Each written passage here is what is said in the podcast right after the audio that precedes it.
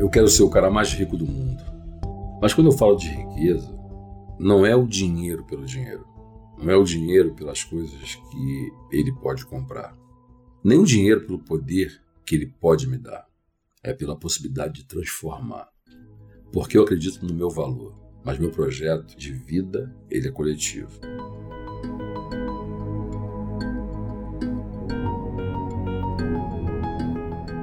Tive a oportunidade de conhecer o Celso durante a pandemia e minha admiração por ele nesse período só aumentou.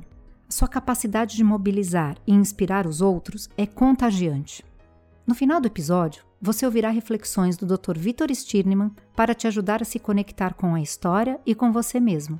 Eu sou Geise Diniz e este é o podcast Plenai. Aproveite este momento. Ouça e reconecte-se. Eu sou do Rio de Janeiro, da Baixada Fluminense, de uma cidade chamada Nilópolis, onde tem a Beija-Flor. Com seis anos de idade, eu fui morar na rua, porque meus pais se separaram. Minha mãe e meu pai eram alcoólatras. Brigavam todos os dias. Eu nem me lembro direito dessa época. Só consigo lembrar das brigas.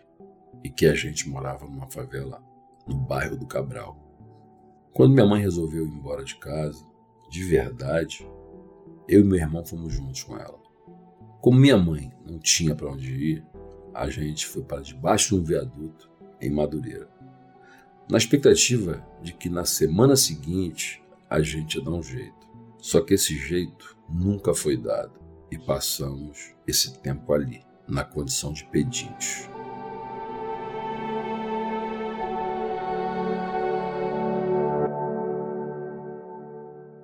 É claro que ninguém deveria morar na rua, mas foi ali que eu vivi a minha primeira experiência que iria mudar minha vida. Eu conheci um cara que morava na rua também, como eu, e que ele dizia que antes de estar nesta situação, ele era empresário.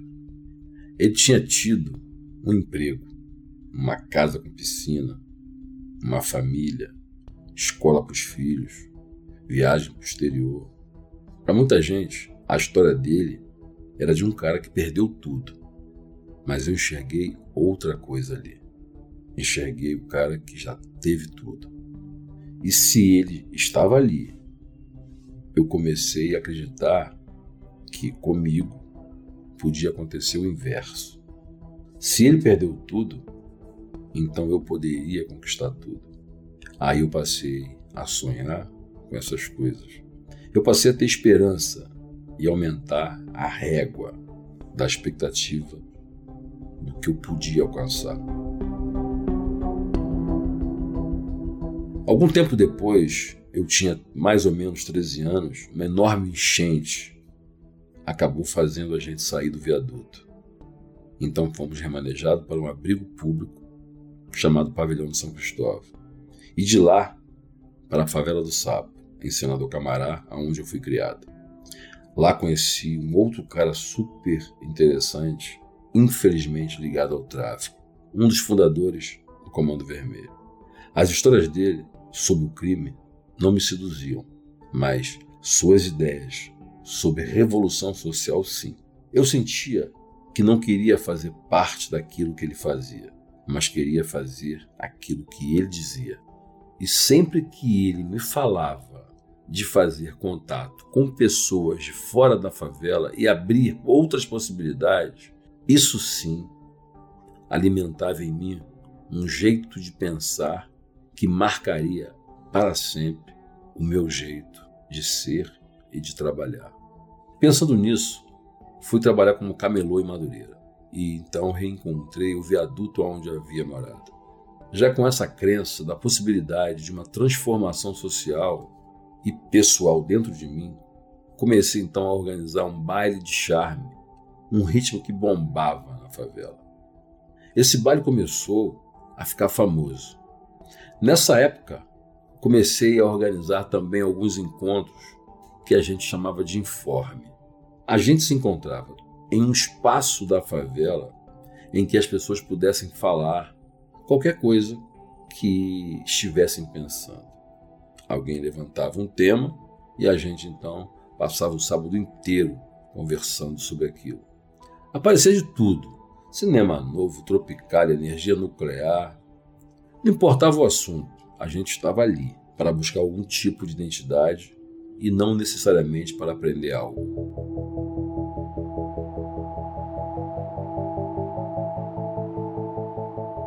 Foi assim que em 1998 eu me encontro com o rap, com os Racionais MCs, que trouxeram outra energia contestadora para a história. Esse momento é importante porque os Racionais me ajudaram a organizar na minha cabeça uma série de sentimentos que eu já tinha, mas que estavam embaralhados e desconectados ainda. Uma vez que eu estruturei essas emoções, elas se desdobraram em ideias e pensamentos sobre o que realmente é importante para mim. Isso me fez entender que eu era preto e ser preto era pertencer a algo maior. Isso me fez entender que o que eu precisava para mim e para as pessoas à minha volta era, na verdade, uma jornada coletiva. Isso me fez entender onde eu estava, onde eu queria chegar e, principalmente, como eu poderia chegar. Isso é muito grande. Nessa mesma época conheci o rapper MV Bill. Ele fazia parte do movimento hip hop e também de vários grupos. Estava começando a tentar fazer algumas ações com o Racionais. Então me tornei empresário dos dois, tanto do Racionais como do MV Bill, e fizemos vários shows. Assim nasceu a CUFA, a ideia de transformar nosso inconformismo em atitude, em transformar o discurso do rap em ações práticas. Porque eu percebi que se eu não era feliz em ser quem eu era, se eu nunca aceitava o destino que eu achava que planejaram para mim, então era preciso mudar. Esse espírito era tão forte que ficou na organização, mesmo depois de eu deixar de fazer parte dela formalmente. A CUFA é, como sempre foi, a tentativa de continuar democratizando o conhecimento, mas também levar para os territórios um estímulo e um sistema para pessoas conseguirem transformar os seus discursos em ações, em realizar a partir do que elas pensam e não apenas reproduzir algo que ouviram de alguém por aí. Quero que as pessoas se tornem responsáveis por si mesmas, que tenham a insatisfação que eu sempre tive com a situação em que estou e que me faz o tempo todo querer melhorar.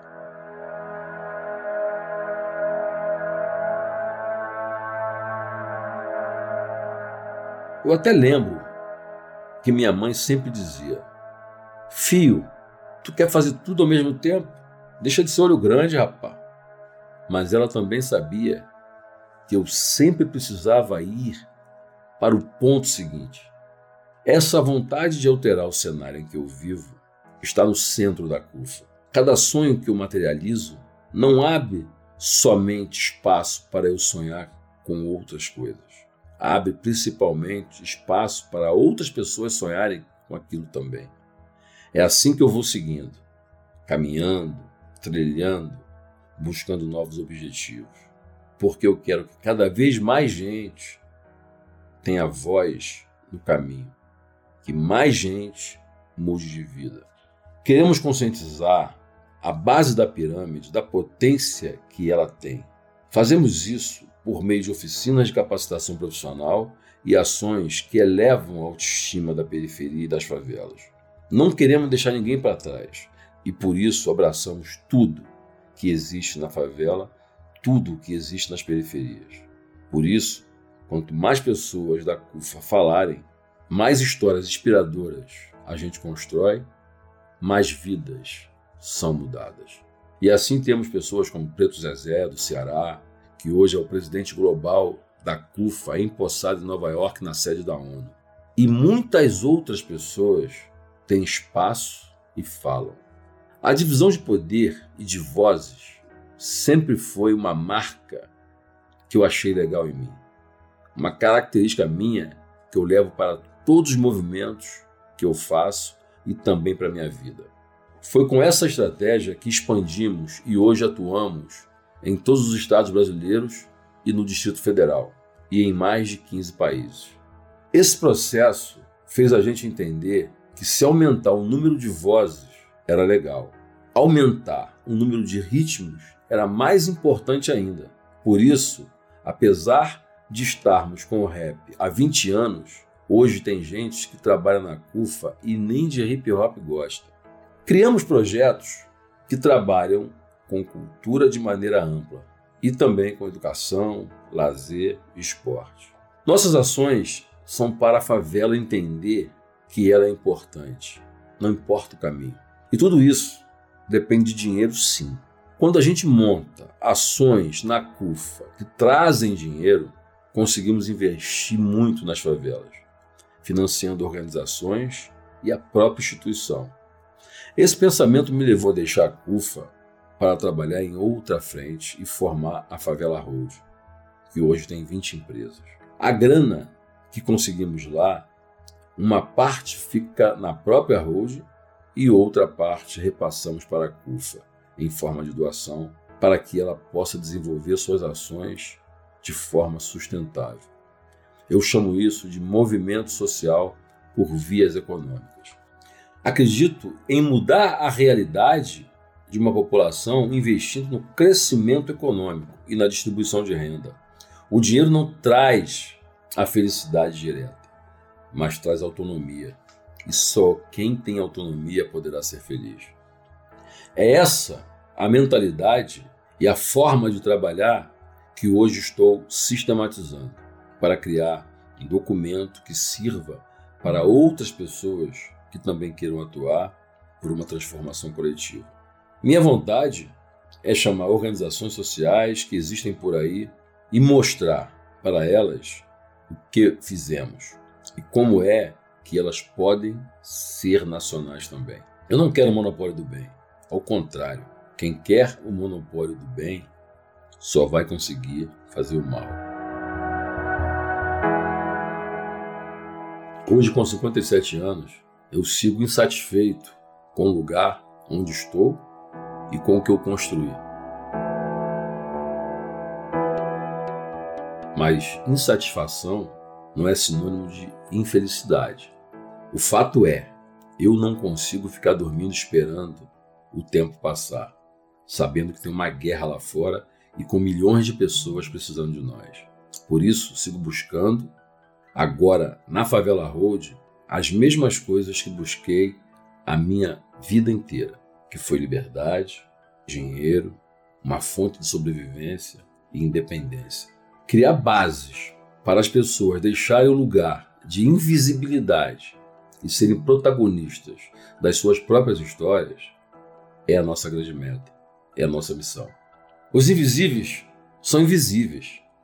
Então cabe às pessoas que têm fala pública a responsabilidade de ajudar a mudar essa história. Por isso falo com todo tipo de gente, de todas as realidades e contextos, com empresas, políticos e com o máximo de pessoas que eu posso articular, tendo como princípio que transitar é o nosso plano de paz. Sem nunca abandonar quem eu sou, sem nunca pensar no meu sucesso ou no sucesso da CUFA como as exceções do lugar de onde eu vim, mas em transformar isso em regra.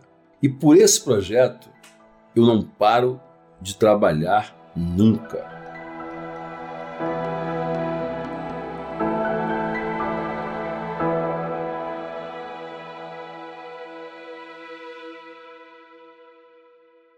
Esta história é uma autêntica jornada do herói.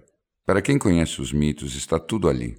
Um começo inocente, exposto a perigos e desafios que poderiam representar o fim da linha, ou mesmo um mergulho sem volta no lado mais escuro da alma.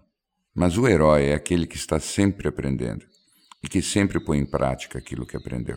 Isto exige humildade, desapego, mas leva a um superpoder. Para alguém assim, cada pessoa que cruza seu caminho se torna um professor.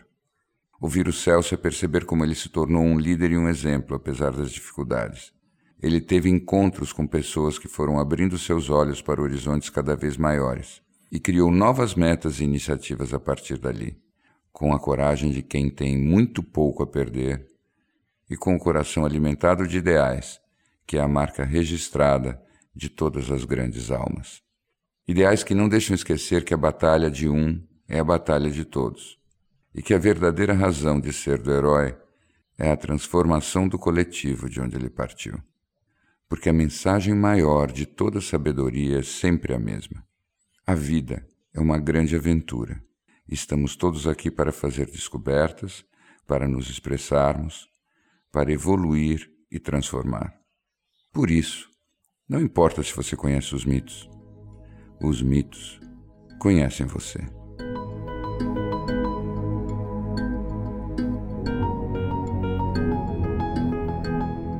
As nossas histórias não acabam por aqui.